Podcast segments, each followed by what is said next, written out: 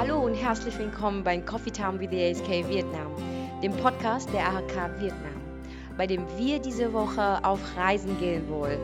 Mein Name ist Tiang Dao.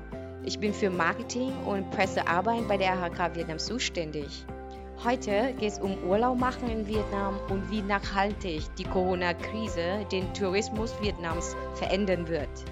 Und in diesem Podcast haben wir heute zu Gast äh, Herr Dieter Schenk, General Manager von TUI Blue Nam Hoi An und Marco Wallender, Delegierten der deutschen Wirtschaft in Vietnam. Herr Schenk, erzählen Sie bitte zuerst kurz ein wenig über sich und Ihren Resort äh, TUI Blue Nam Hoi An. Xin Ciao, hallo, mein Name ist Dieter Schenk und ich stelle Ihnen heute das Resort Tui Blue Nam Hoi An vor. Ich bin der General Manager. Beim Tui Blue Nam Hoi An handelt es sich um ein Joint Venture mit 50% TUI, sicherlich vielen als einer der größten oder der größte Tour Operator in Europa bekannt. Ein integriertes Unternehmen mit Hotels, Flugzeugen und aber auch Tour Berating und DMG. DMG ist bekannt hier in Vietnam mit seinen Victoria Hotels, M Hotels, Cruise Schiffen und auch Destination Service und unter anderem auch Online äh, äh, Tour Operator. Wir haben hier eine Anlage mit 26 Hektar, 318 Zimmer. Auf drei Blöcke verteilt sind 162 Zimmer, der Rest ist in Suiten oder in Villen auf das ganze Gelände verteilt. Es ist ein Standalone-Projekt, das sicherlich seinesgleichen sucht. 500 Meter Meereslinie, die Hauptelemente hier sind Recreation, Sport, aber auch Familie und natürlich Spaß zu haben. Wir haben hier professionelle Spot-Instruktoren mit einem Bluefit äh, Park, mit äh, Bluefit äh, Tennis, Fußball, Volleyball, Basketball. Aber auch eine Yoga-Fläche, die direkt am Meer ist, Daybeds, die wiederum in ihrer Qualität sehr hochwertig sind, das heißt mit Safes und Minibar ausgestattet. Darüber hinaus sind wir hier gerade in einer Gegend, die historisch und aber auch kulturell sehr hochwertig ist. Das Hinterland hat eine einmalige Atmosphäre. Ich sage immer, das ist Vietnam, wie man es von der Postkarte kennt. Eines der wichtigsten Elemente ist, dass wir das Land Vietnam als eine Kopie hier in unser Resort gebracht haben. Wir haben hier die, viele Reisfelder, Lemminggras, viele Wasserflächen, sieben verschiedene Pools, ein äh, Blick mit, über den Infinity Pool direkt zum Meer und viel mit natürlichen Materialien gearbeitet, vor allem mit Bambus. Oh, interessant. Was macht Ihren Resort so besonders? Insgesamt handelt es sich hier um ein Konzept, das sicherlich hier im Land seinesgleichen sucht. Wir sind ein Resort mit so vielen Möglichkeiten und Rückzugsmöglichkeiten und aktiven Möglichkeiten, die äh, ansonsten hier im Land nicht zu finden sind. Ganz besonders erwähnen möchte ich unsere Di-Pagode, die sich natürlich für die verschiedensten Anlässe eignet und last but not least unser Bing Buffalo. Das ist sowas wie unser Maskottchen. So, wenn immer Sie einen Bing Buffalo draußen sehen, dann bitte ihn sofort zurückbringen. Dann ist er uns nämlich entlaufen, was wir natürlich nicht wollen. Vor Corona-Zeit äh, war der Tourismus ein Träger des vietnamesischen Wirtschaftswachstums.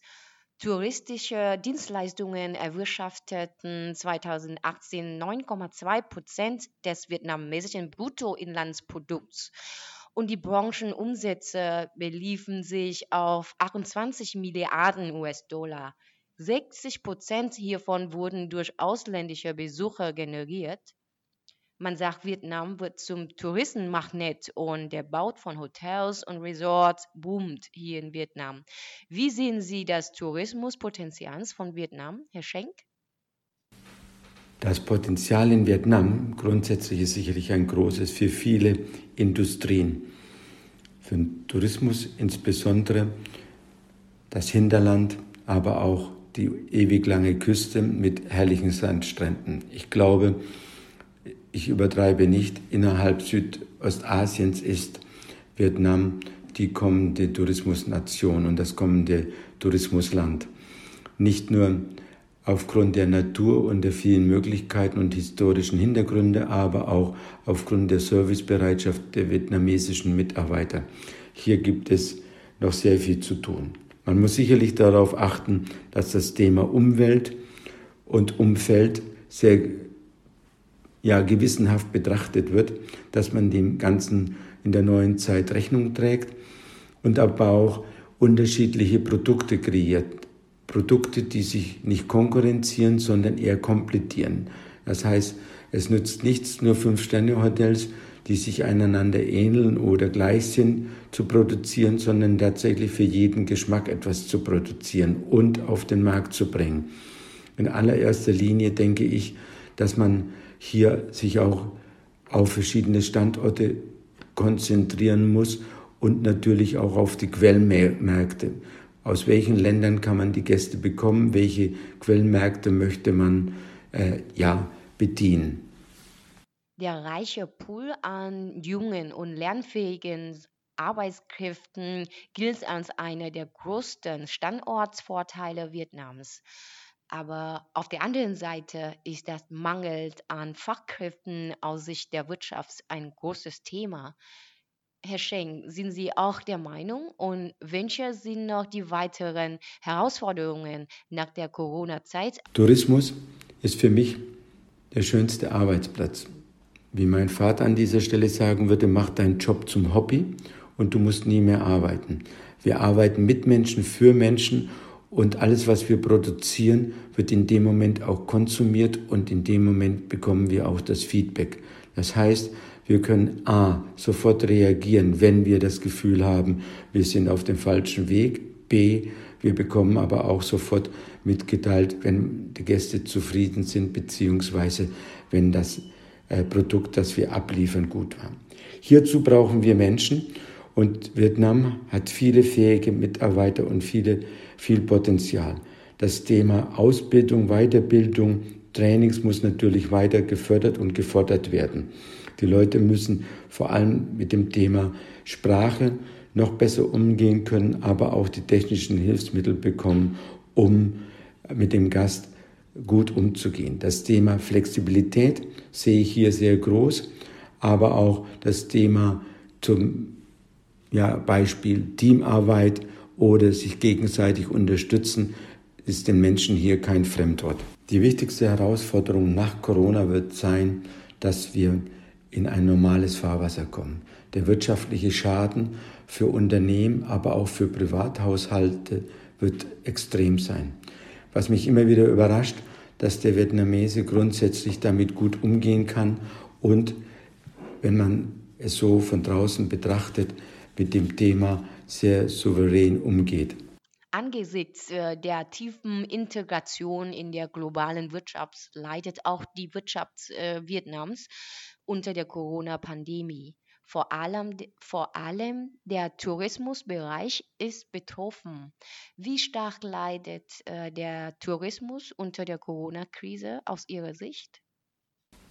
Die Corona-Zeit belastet natürlich das ganze Umfeld, nicht nur die Hotels und Restaurants, sondern auch die ganzen Zulieferer.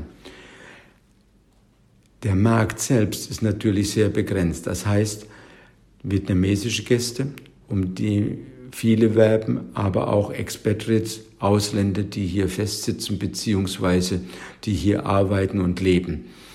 Daher gibt sich sicherlich für viele Menschen die Chance, die hier im Land tätig sind, arbeiten, leben, Urlaub machen, die Chance, das Land selbst kennenzulernen und die unterschiedlichsten Produkte kennenzulernen. Und hierfür bietet sich natürlich ein neues Produkt, und eine neue Anlage wie Tui Blue Nam Hoyan äußerst gut an. Oh ja, in der Tat ist Vietnam inzwischen mehr als 70 Tage Covid-frei und weiterhin ist immer noch Vorsicht geboten. Der Einreisverbot gilt immer noch Und deswegen ist äh, nur noch der Inlandstourismus im Fokus. Gleichzeitig äh, wächst der Druck, die Tür für internationale äh, Reisenden und Experten langsam wieder zu öffnen. Singapur und China haben ein Greenland Agreement mit ausgewählten Ländern eingerichtet. Also das heißt, äh, eine Fastlane für Geschäftsreisende und offizielle Anlässe zwischen den beiden Ländern. Marco, äh, als Delegierten der deutschen Wirtschaft in Vietnam, siehst du es auch eine Lösung für Vietnam, äh, um deutsche Manager, deutsche Experten, deutsche Expats äh, sowie auch deutsche Touristen trotz Einreiseverbot nach Vietnam zu fliegen? Ja, liebe Chang, das ist völlig richtig. Äh, die Situation im Allgemeinen, äh, was äh, Covid und den Coronavirus angeht, ist in Vietnam außerordentlich erfreulich. Du hast es genannt, wir sind seit mehr als zwei Monaten im Land selbst Corona-frei. Und die nächste große Herausforderung, die jetzt vor der vietnamesischen Regierung steht, ist die internationale Öffnung, die Frage der internationalen Öffnung. Äh, die vietnamesische Regierung hat äh, gerade in dieser Woche nochmal betont, äh, dass Gesundheitsschutz vor Wirtschaft steht.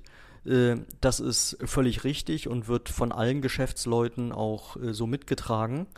Und äh, hinsichtlich deiner Frage muss man die Antwort zweiteilen und ein bisschen unterscheiden. Der erste Aspekt ist, äh, wie bekommt man äh, deutsche äh, Manager, äh, deutsche Fachkräfte, deutsche Experten und ihre Familien wieder in das Land, äh, um äh, die Wirtschaft anzukurbeln und auch die Voraussetzungen dafür zu schaffen, dass Vietnam aus der sehr günstigen Coronavirus-Situation im Land selber auch wirtschaftlich einiges Kapital schlagen kann, also seine Attraktivität erhöht, auch für äh, potenziell weitere ausländische Investitionen im Land. Und äh, hier äh, hat sich die vietnamesische Regierung sehr gesprächsbereit gezeigt. Äh, wir selber als AHK sind dabei, äh, einen ersten Charterflug zu organisieren von Deutschen oder anderen Europäern, die bereits hier im Land gewesen sind und gearbeitet haben oder die jetzt im Sommer, wo typischerweise Personalwechsel anstehen, neu ins Land kommen wollen. Äh, hier äh, sind wir sehr optimistisch, dass wir einen ersten äh, Flug organisieren können. Ähm, aber es ist auch völlig klar, die vietnamesische Regierung hat gleichzeitig gesagt, dass sie bis mindestens Mitte September, die Befürchtungen gehen sogar bis Ende des Jahres, keine kommerziellen Linienflüge nach Vietnam mehr einreisen lassen über die bestehenden Verbindungen hinaus äh, sodass wir auf diese individuellen Charterflüge angewiesen sein werden. Und äh, das bringt mich auch gleich zu dem zweiten Aspekt äh, der Touristen. Äh, hier, denke ich, äh, brauchen wir alle noch Geduld. Äh, die vietnamesische Tourismusindustrie, die natürlich händeringend auch internationale Touristen bräuchte und die internationalen Touristen selber, die gerne ihren Urlaub in Vietnam verbringen möchten bzw. das Land erkunden wollen. Äh, das, äh, fürchte ich, wird noch einige Monate dauern, äh, bis es hier die ersten Öffnungen gibt.